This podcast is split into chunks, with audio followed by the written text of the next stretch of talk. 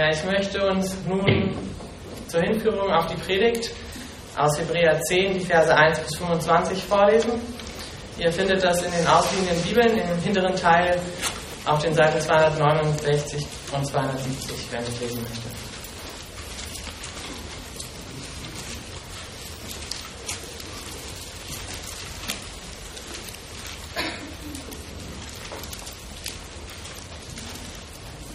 Denn das Gesetz hat nur einen Schatten von den zukünftigen Gütern, nicht das Wesen der Güter selbst. Deshalb kann es die, die opfern, nicht für immer vollkommen machen, da man alle Jahre die gleichen Opfer bringen muss. Hätte nicht sonst das Opfer aufgehört, wenn die, die den Gottesdienst ausrichten, ein für alle Mal rein geworden wären und sich kein Gewissen mehr gemacht hätten über ihre Sünden? Vielmehr geschieht durch alle Jahre nur eine Erinnerung an die Sünden, denn es ist unmöglich, durch das Blut von den Stieren und Böcken Sünden wegzunehmen. Darum spricht er, wenn er in, die, in, diese Welt kommt, Opfer und Gaben hast du nicht gewollt, ein Leib aber hast du mir geschaffen, Brandopfer und Sündopfer gefallen dir nicht. Da sprach ich, siehe, ich komme, im Buch steht von mir geschrieben, dass ich tue Gott deinen Willen.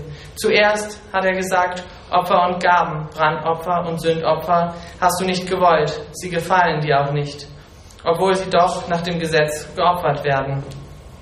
Dann aber sprach er, siehe, ich komme zu tun deinen Willen.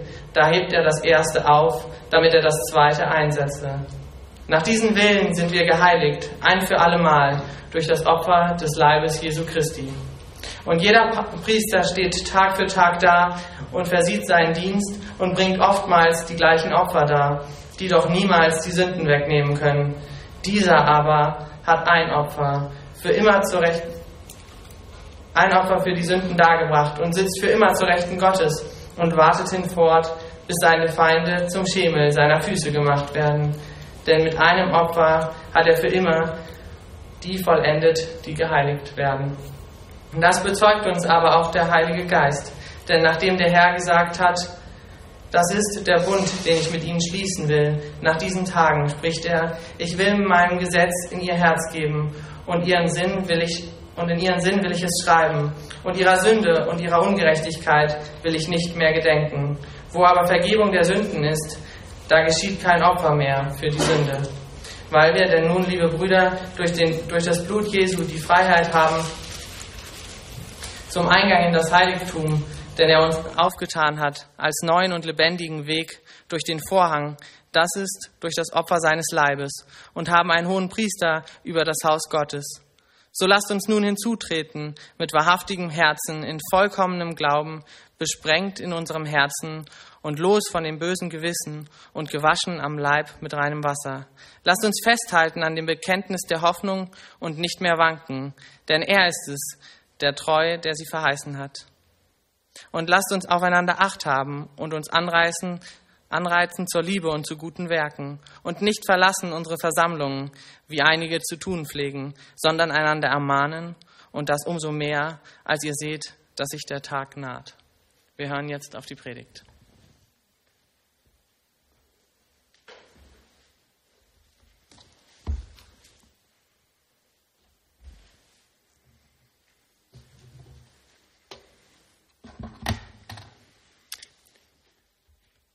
Freue mich, dass ich mal wieder predigen darf. Es kommt mir so vor, als wenn ich das schon ganz lange nicht mehr hier getan habe. In der Tat, es ist tatsächlich so.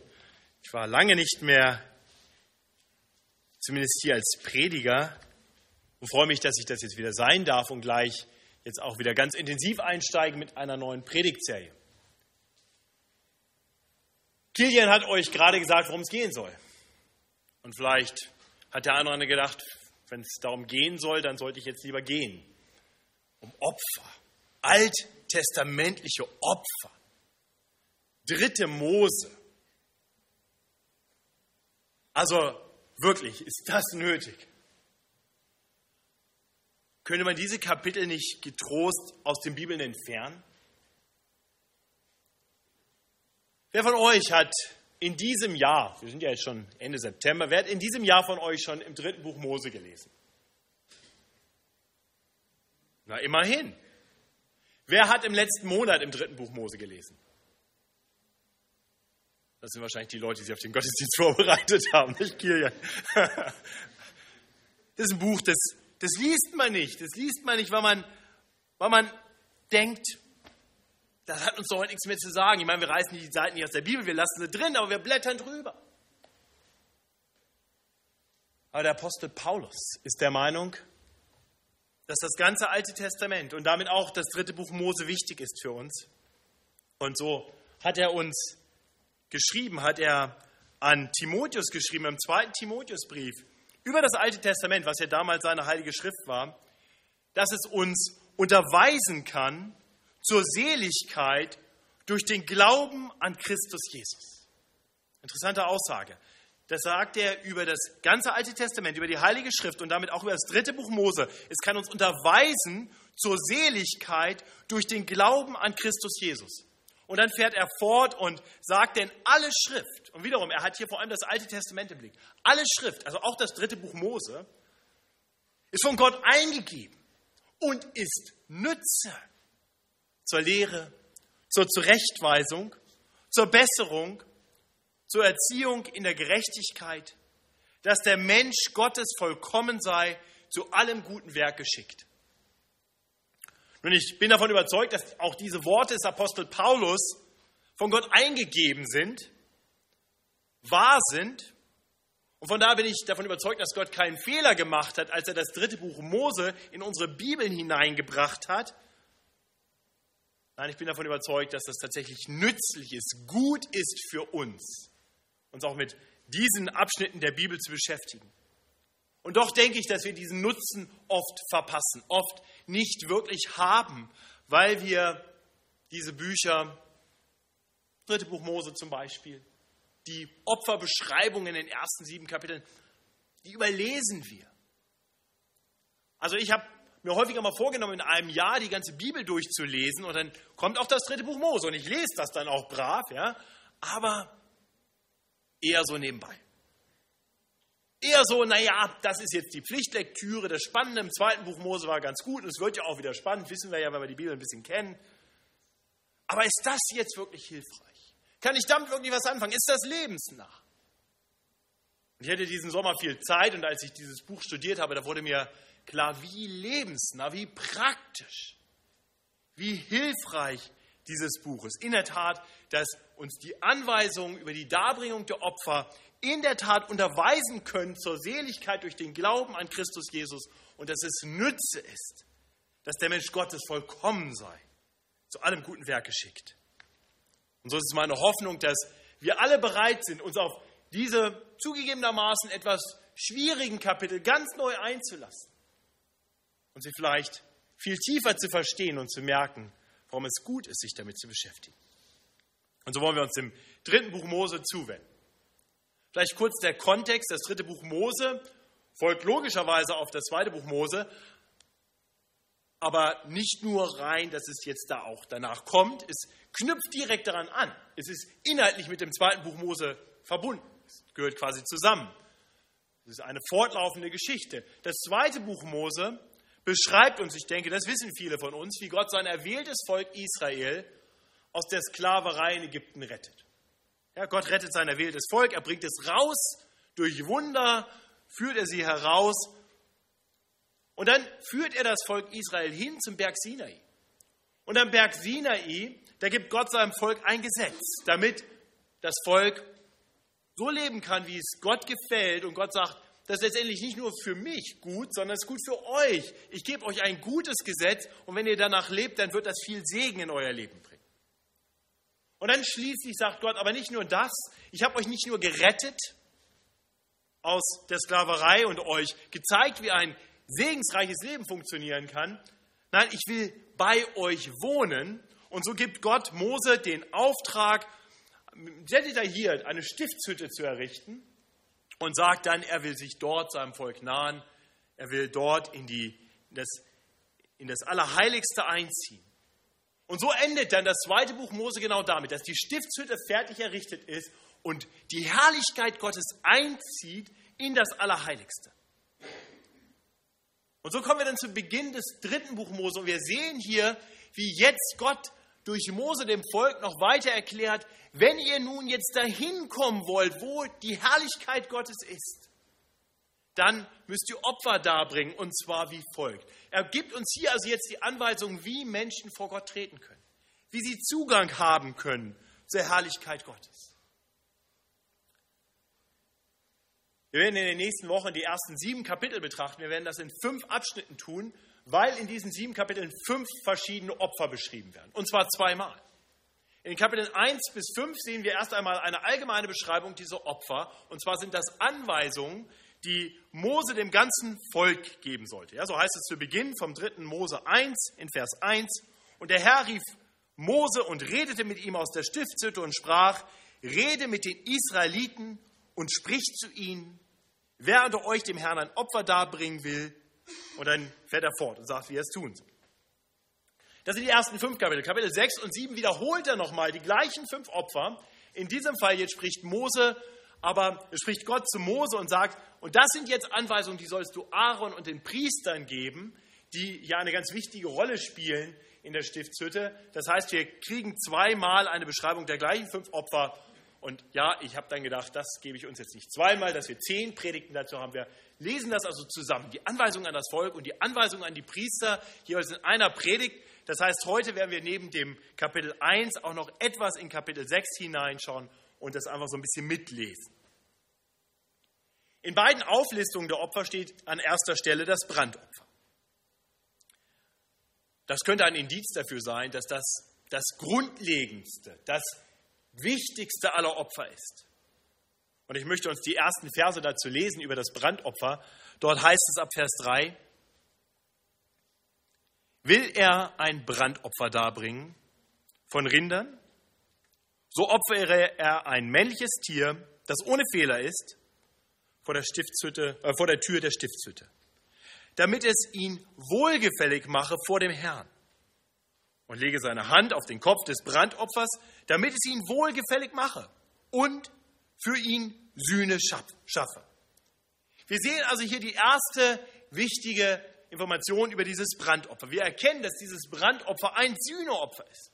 Ja, das Ziel, das ein Israelit mit, mit diesem Opfer verfolgt, ist dass es ihn wohlgefällig mache vor dem Herrn und für ihn Sühne schaffe. Aber warum? Der hat das nötig, dass er auf diese Weise Gottes Wohlgefallen und, und Sühne, also Vergebung von Schuld, suchen muss. Interessant ist, unser Text sagt uns nichts dazu. Hier steht nichts darüber, warum Menschen das brauchen. Der Grund ist ganz einfach, das Volk wusste das. Dem Menschen war völlig klar, dass Gott heilig ist und wir Menschen nicht. Dem Menschen war klar, dass sie ausnahmslos alle Sünder sind und dass sie sich als Sünder diesem heiligen Gott nicht nahen können. Sie waren getrennt von ihm, das war ihnen klar. Das war auch ihre größte Not. Was Gott jetzt dem Volk, das das verstanden hatte, erklärt, ist, wie sie sich doch nahen können, wie sie nun doch zu Gott kommen können.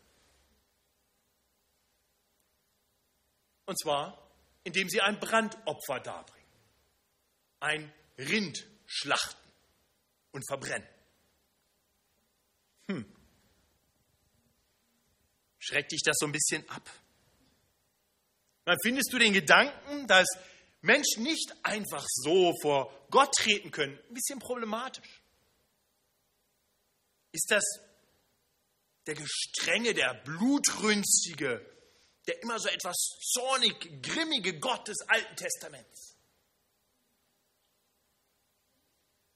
Ich denke, wir tun gut daran, zu erkennen, dass uns das Alte Testament einen heiligen, wunderbaren, liebevollen, fürsorglichen Gott vorstellt.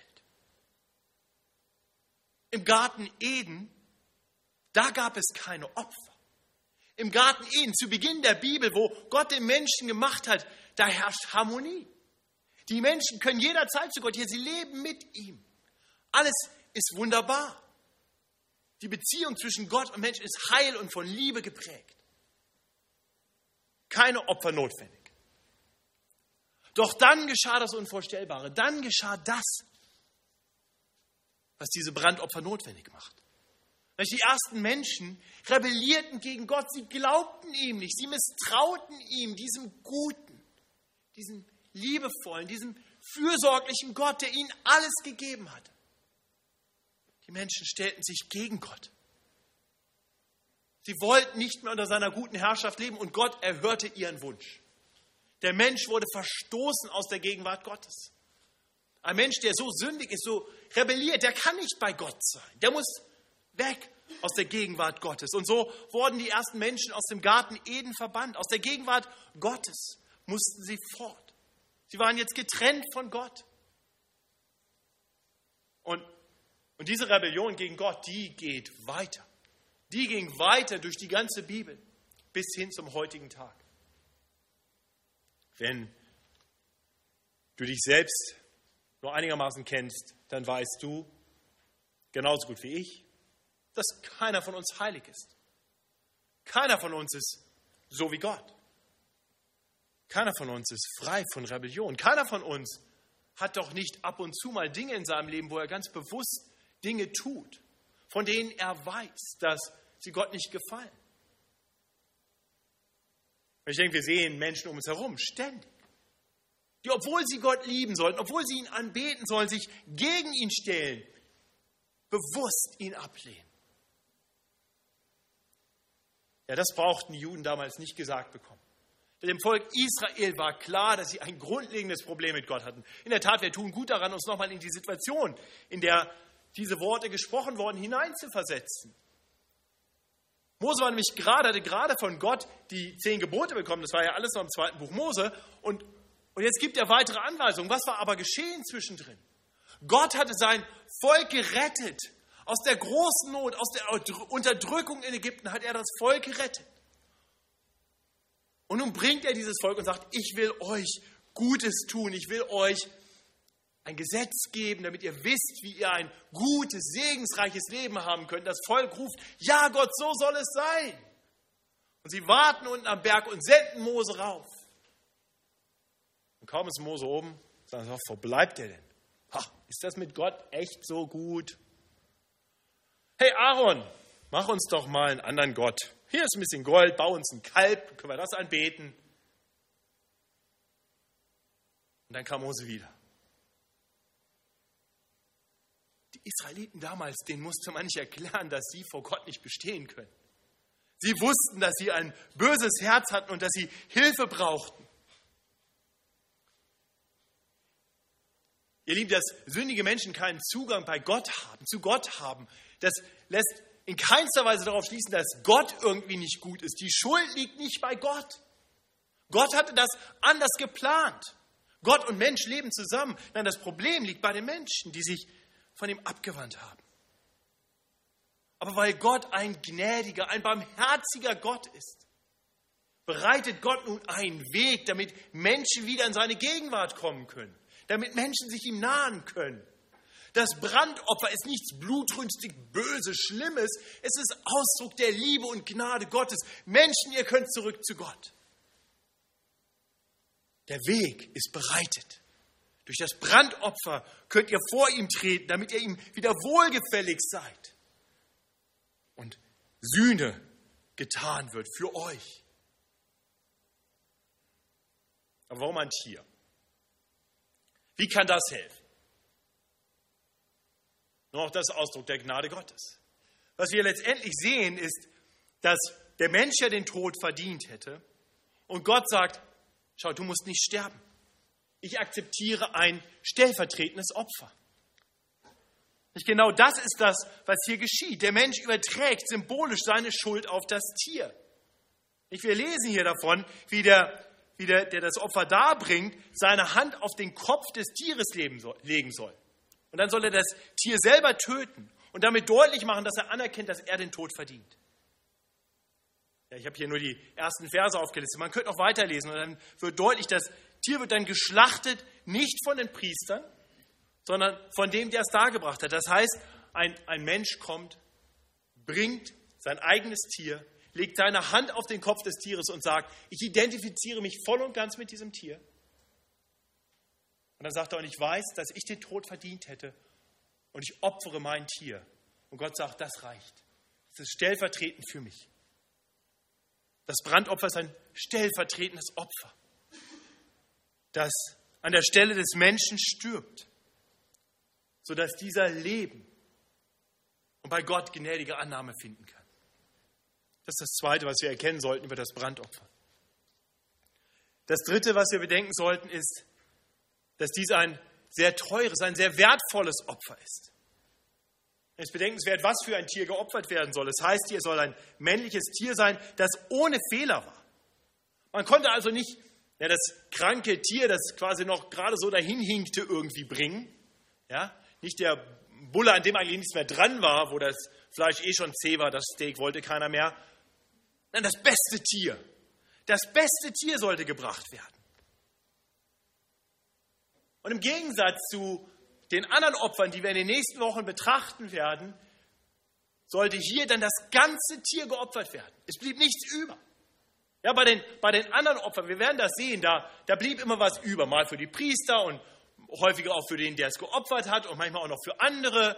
Ja, da, da hatte man nachher, wenn man so will, eine gewisse Grillparty und Gott bekam halt auch was ab. Ja? Für Gott gab es das Fett und dann die anderen, die bekamen was anderes. Aber hier, die Grillfreunde unter uns, die, die können das erahnen, hier, ja, da wurde, da wurde alle möglichen Filet Mignons und T-Bone Steaks und Prime Ribs, das wurde alles verbrannt. Dinner for one. Alles für Gott. Das war teuer. Der Zugang zu Gott, das, das war nicht einfach so zu bekommen. Ich bringe dir mal irgendwie ein bisschen was. Hier, Kollekte.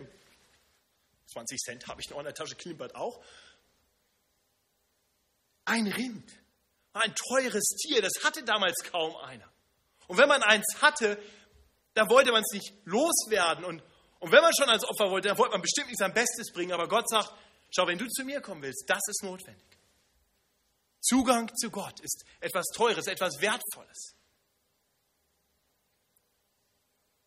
Und doch sehen wir darin jetzt auch wieder eine Beschreibung die Gnade Gottes. Gott ist nicht der hartherzige Schuldeintreiber, der, der verlangt vom Schuldner, was der Schuldner ihm schuldet, egal ob er es bringen kann oder nicht. Ja, wenn ihr das Kapitel ein bisschen weitergelesen habt, ich habe uns erspart ausnahmsweise mal die Schriftlesung mit dem ganzen Kapitel, aber wenn ihr ein bisschen weiter lest, dann seht ihr, im Prinzip beschreibt uns in diesem Kapitel Mose dreimal mehr oder minder das Gleiche. Drei Brandopfer mit drei unterschiedlichen Kategorien. Und zwar ab Vers 10 bis 13, da lesen wir dann ähm, im Prinzip die gleichen Anweisungen wie zum Opfer des Rindes, nur in diesem Fall für nicht ganz so wertvolle Schafe oder Ziegen. Das heißt, wenn du dir absolut kein Rind leisten konntest, dann konntest du auch ein Schaf oder eine Ziege bringen. Davon gab es damals mehr. Das war nicht ganz so teuer. Das war für mehr Leute machbar. Und, und wenn du das Geld dafür nicht hattest, wenn das nicht ging, wenn das nicht finanzierbar war, dann dann reicht eine Taube. Vers 14 bis 17. Da haben wir dann die Anweisung, wie das zu erbringen ist. Wir sehen also hier, dass Gott vorsorgt. Er, er schafft Möglichkeiten dafür, dass nachher jeder in der Lage sein sollte, ein Brandopfer zu bringen. Jeder sollte die Möglichkeit haben, zu Gott zu kommen. Und ich hoffe, ihr erkennt, dass der Bericht hier im, ersten, im 3. Mose 1 letztendlich ein Zeugnis ist von der unverdienten Gnade, mit der Gott sich uns Sündern zuwendet und einen Weg bereitet, damit wir zu ihm kommen können. Und trotzdem, wie gesagt, es war etwas, das war nicht einfach so möglich. Es war etwas sehr Wertvolles, zu Gott zu kommen. Es war eine teure Angelegenheit. Und schließlich sollten wir bedenken, dass das auch nicht nur so etwas war, was man vielleicht einmal im Leben machte. Ja, ich, ich spare, um einmal im Leben vor Gott treten zu können. Ein Rind im Leben. Nein, die Bibel beschreibt uns, dass diese Brandopfer ganz regelmäßig zu bringen waren. In der Tat, neben den freiwilligen Brandopfern waren schon im zweiten Buch Mose in Kapitel 29 Brandopfer vorgeschrieben worden für jeden Morgen und jeden Abend. Jeden Morgen, jeden Abend ein Brandopfer. Und dann kann man weiterlesen, zum Beispiel im 4. Mose 28, da wird dann beschrieben, am Sabbat die doppelte Menge. Und dann, wenn man weiterliest, dann kann man sehen, und an besonderen Festen nochmal zusätzliche Tiere. Tiere um Tiere um Tiere. Und dann gab es noch eine Vielzahl von Anlässen, zu denen auch Brandopfer gebracht werden mussten. Zum Beispiel die Einsetzung von Priestern. Oder wann immer jemand unrein war, wenn er wieder rein werden, wieder vor Gott rein werden wollte, wenn er Reinigung nötig hatte, musste er ein Brandopfer darbringen. Also wir können also sehen, diese Brandopfer, die waren ständig nötig. Die waren ständig nötig. Diese Grillparty, die hatte kein Ende. Der Grill brannte immer. Der Altar hatte immer ein Feuer. Das lesen wir in, in der Anweisung an die Priester. Das war deren Job. Ja, die sollten sicherstellen, dass der, dass der Altar immer bereit war für das nächste Brandopfer. Weil sofort wieder eins kommen würde. Da war viel los. Ja, 3. Mose 6, ab Vers 5 lesen wir das. Das Feuer, das Feuer auf dem Altar soll brennen und nie verlöschen. Der Priester soll alle Morgen Holz darauf anzünden und oben darauf das Brandopfer zurichten und das Fett des Dankopfers oben darauf in Rauch aufgehen lassen.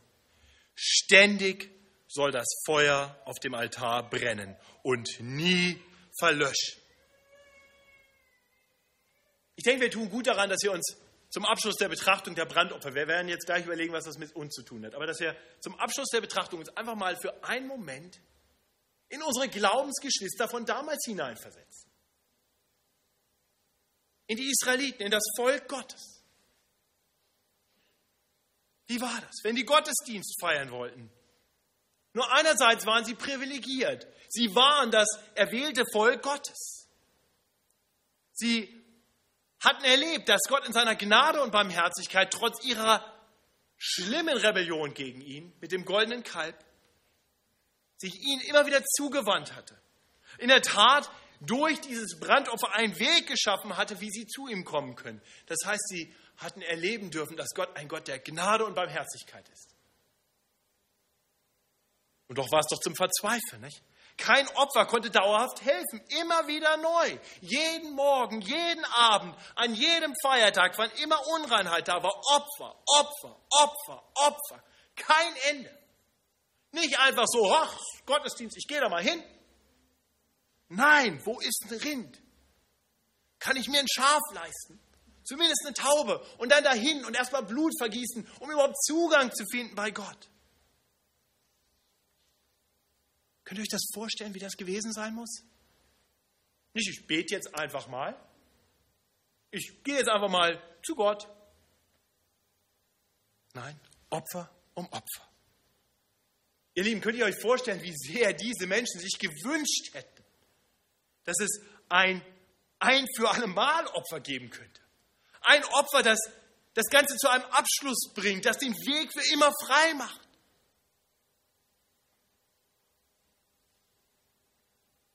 Nicht das Großartige ist, dieses Opfer wurde gebracht. In der Textlesung haben wir, haben wir die Worte aus dem zehnten Kapitel des Hebräerbriefs gehört. Wir haben gehört, wie es dort in Vers 11 heißt, dass Christus für uns das vollbracht hat, was die Brandopfer nicht vermochten.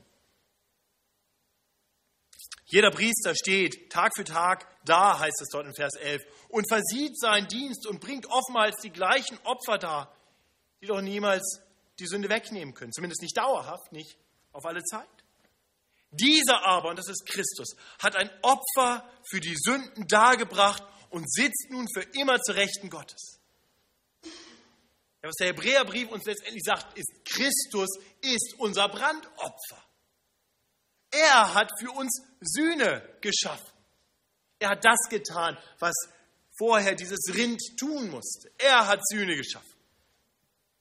Und dabei musste er so wie dieses Brandopfer als ein stellvertretendes Opfer sterben. Auch das berichtet uns das Neue Testament, dass Christus nicht einfach nur sagen konnte, ist okay, wir schaffen das mal ab, es reicht.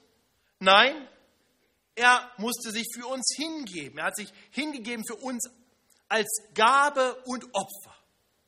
Gott zu einem lieblichen Geruch. Diese Formulierung ist nicht ganz unbedeutend, zu einem lieblichen Geruch. Wenn ihr im 3. Mose 1 lest, die Beschreibung der verschiedenen Opfer, dort heißt es immer am Ende, wenn das Opfer dann gebracht wurde, dass es gebracht wurde, Gott zu einem lieblichen Geruch. Das war das, was das Brandopfer tun sollte. Gott sinnbildlich im Himmel riecht das Opfer und sagt, ja, es ist gut. Das ist das, was Christus tut.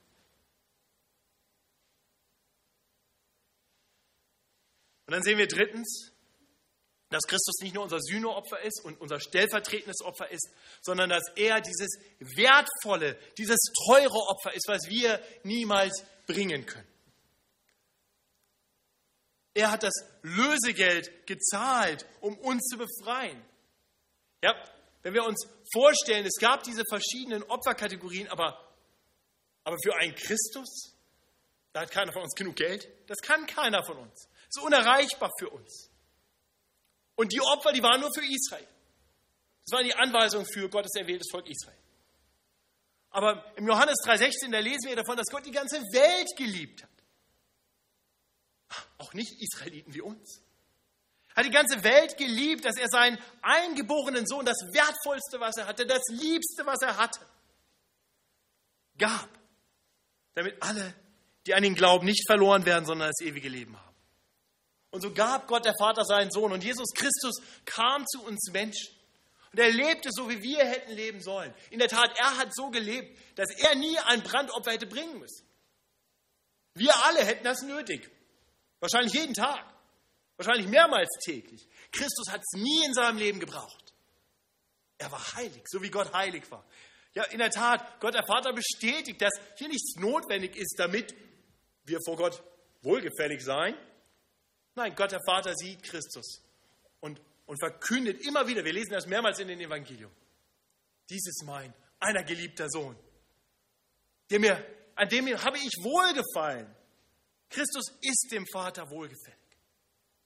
Und dann geht er ans Kreuz. Und dann gibt er sein Leben und zahlt dort das Lösegeld, was wir nicht zahlen konnten. Und genau das war sein Plan. Er gab sein Leben als Lösegeld für viele. Er zahlt den ultimativen Preis. Den Preis, den wir nicht zahlen konnten. Wenn wir überlegen, was könnten wir uns leisten, um vor Gott zu treten? Eine Taube? Oder ein Schaf? Oder ein Rind? Gott sagt, ich habe was viel Besseres. Ich habe was noch viel Besseres und mir ist klar, das ist außerhalb eurer Reichweite und deswegen bringe ich das selber für euch. Weil ich ein Gott der Gnade und der Liebe bin. Ich bringe das Brandopfer. Lasst mal sein, ich mache das für euch. Und dieses Opfer, und das ist, das ist überhaupt das Beste von allem, dieses kostbare, stellvertretende Sühneopfer, das beendet diesen ewigen Zyklus, weil dieses Opfer so wertvoll ist, dass es ein für alle Mal genügt. Auch das haben wir im Hebräerbrief in Kapitel 10 gehört, dass dort der Schreiber des Hebräerbriefes beschreibt, erst in, Vers, in Kapitel 10, Vers 10 und dann auch in Vers 14.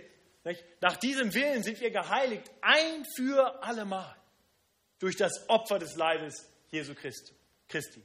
Denn mit einem Opfer hat er für immer die vollendet, die geheiligt werden. Also wenn du überlegst, wo gehe ich hin mit meiner Sünde? Kann ich zu Gott wiederkommen? Ein für allemal. Deine Sünde ist gesühnt.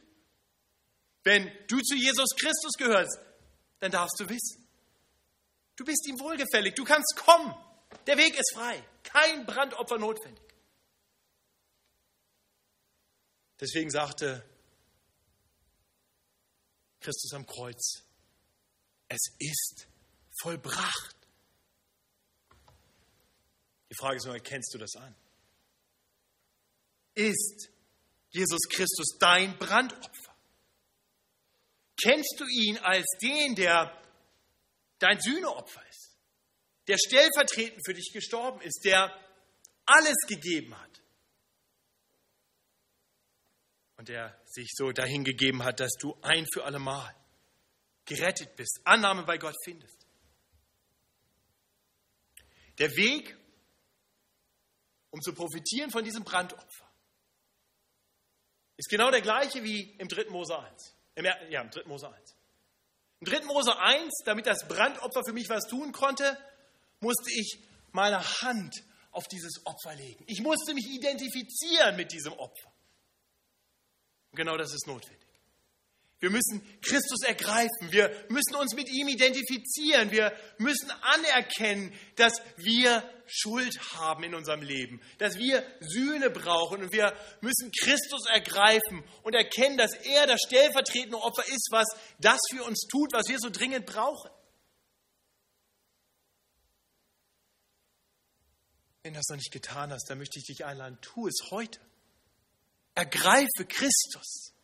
Leg deine Hand auf ihn und erkenne an, dass du ein Sünder bist, der vor dem heiligen Gott nicht bestehen kann. Und, und erkenne an, dass Christus getan hat, was getan werden musste. Und dass der Weg frei ist. Und dann komm zu Gott. Dazu musst du kein Rind bringen, auch kein Porsche oder sowas. Du musst einfach nur beten. Du musst einfach nur Gott bitten. Und er ist ein Gott der Gnade, der dich hört und dich annimmt, denn er hat dieses Opfer schon gebracht.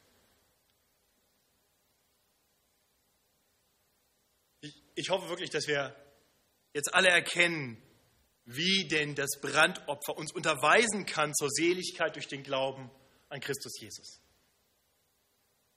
Das Brandopfer weist uns auf Christus Jesus hin, durch den allein wir zum Vater kommen können, vor dem Vater bestehen können. Und deshalb müssen wir nichts mehr tun. Wir müssen keine Opfer mehr bringen. Wir müssen nicht irgendwelche guten Werke bringen. Wir müssen nicht irgendwas tun, damit Gott sagt, okay, jetzt ist in Ordnung, jetzt bist du mir wohlgefällig. Du kannst kommen, wie du bist. Er hat alles getan. Es ist Gnade allein. Davon sind wir abhängig und das ist uns angeboten. Gottes unverdiente, freie Gnade. So weist uns das Brandopfer also hin auf Jesus Christus. Zur Seligkeit durch den Glauben an Christus Jesus. Gut, jetzt haben wir dieses Brandopfer in Anspruch genommen. Hat uns dieser Text sonst noch irgendwas zu sagen? War's das? Okay, Brandopfer ist ja erledigt, ein für alle Mal. Danke, Gott. Jetzt muss ich es nicht weiter lesen. Dritte Mose hat irgendwie eine Funktion gehabt, aber jetzt machen wir das Buch zu, weil das mit den Opfern hat sich erledigt. Wirklich? Nein. Wenn wir so damit umgehen, dann verkennen wir, was Gott uns hier zeigt. Gott zeigt sich uns hier als ein Gott, der sich für uns aufgeopfert hat, der uns so sehr liebt und der uns nun hineinruft in seine Nachfolge.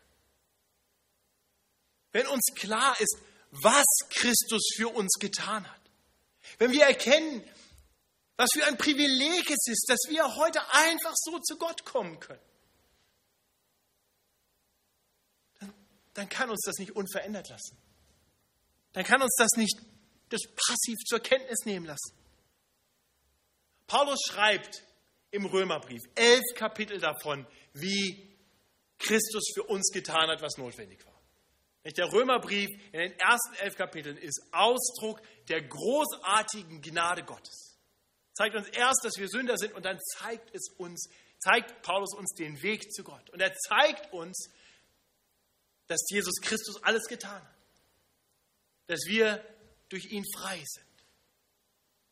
Dass es nun keine Verdammnis mehr gibt für die, die in Christus Jesus sind.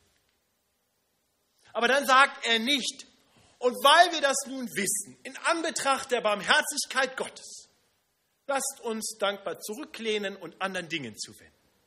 Nein, was sagt er? Römer 12, 1. Ich ermahne euch nun, liebe Brüder, durch die Barmherzigkeit Gottes, die ihr erfahren habt, dass ihr eure Leiber hingebt als ein Opfer, das lebendig, heilig und Gott wohlgefällig ist. Das sei euer vernünftiger Gottesdienst. Das ist die Reaktion, die die Bibel uns erklärt, die einfach angemessen ist in Anbetracht dessen, was Gott für uns getan hat. Also beschreibt dich das. Gibst du dich Gott hin mit deinem ganzen Leben? Christus ist für dich gestorben, du musst nicht mehr sterben, du darfst leben. Gibst du dich ihm hin mit deinem ganzen Leben? Strebst du danach, in allen Dingen heilig zu sein, Gott wohlgefällig zu agieren? Wie sieht dein tagtäglicher, dein vernünftiger Gottesdienst aus? Ist dein Leben ein Gottesdienst.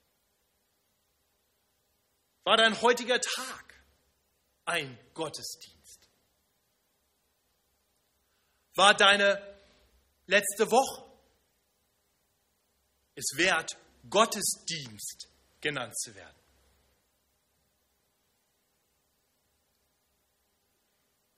Ganz, ganz, ganz ehrlich sagen, meine letzte Woche war das nicht. Ich weiß das und es gibt genug Zeugen dafür.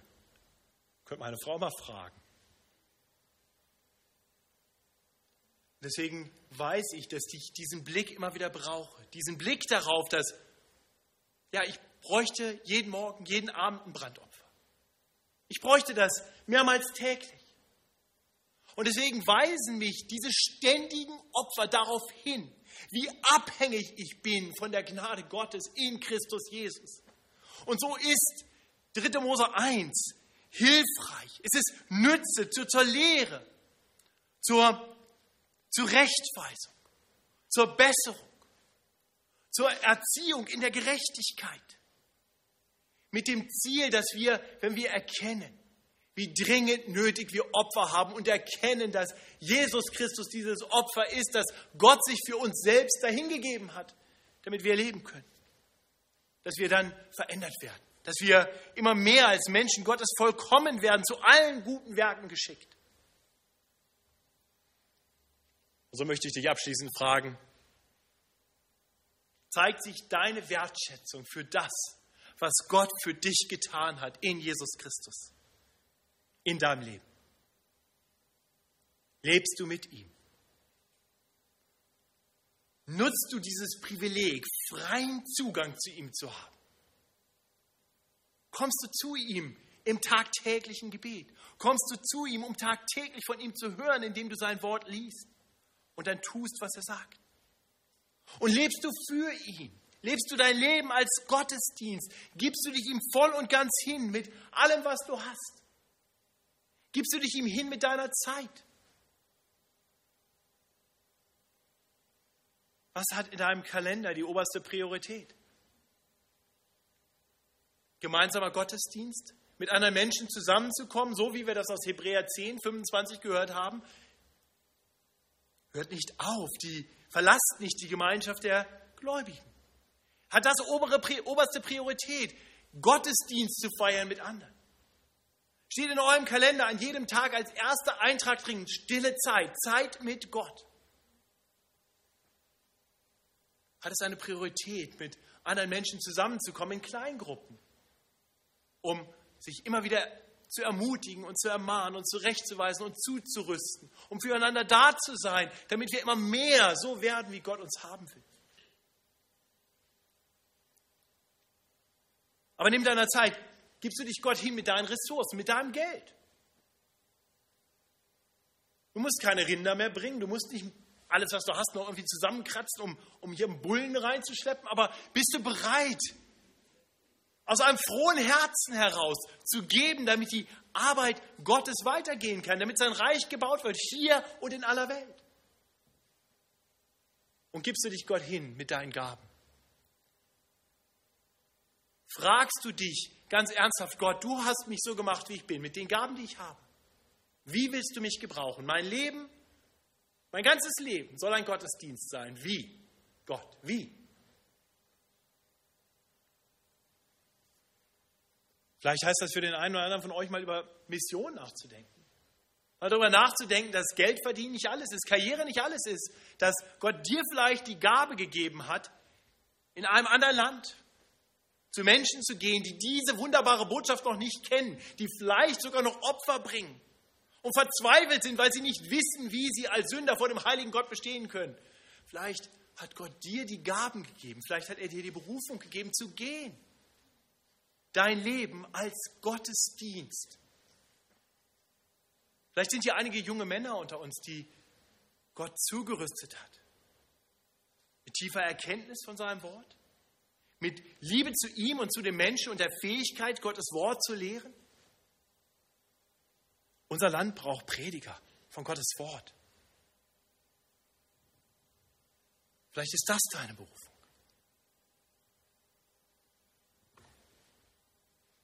Gibt es irgendetwas in deinem Leben, was du Gott nicht zur Verfügung stellen willst?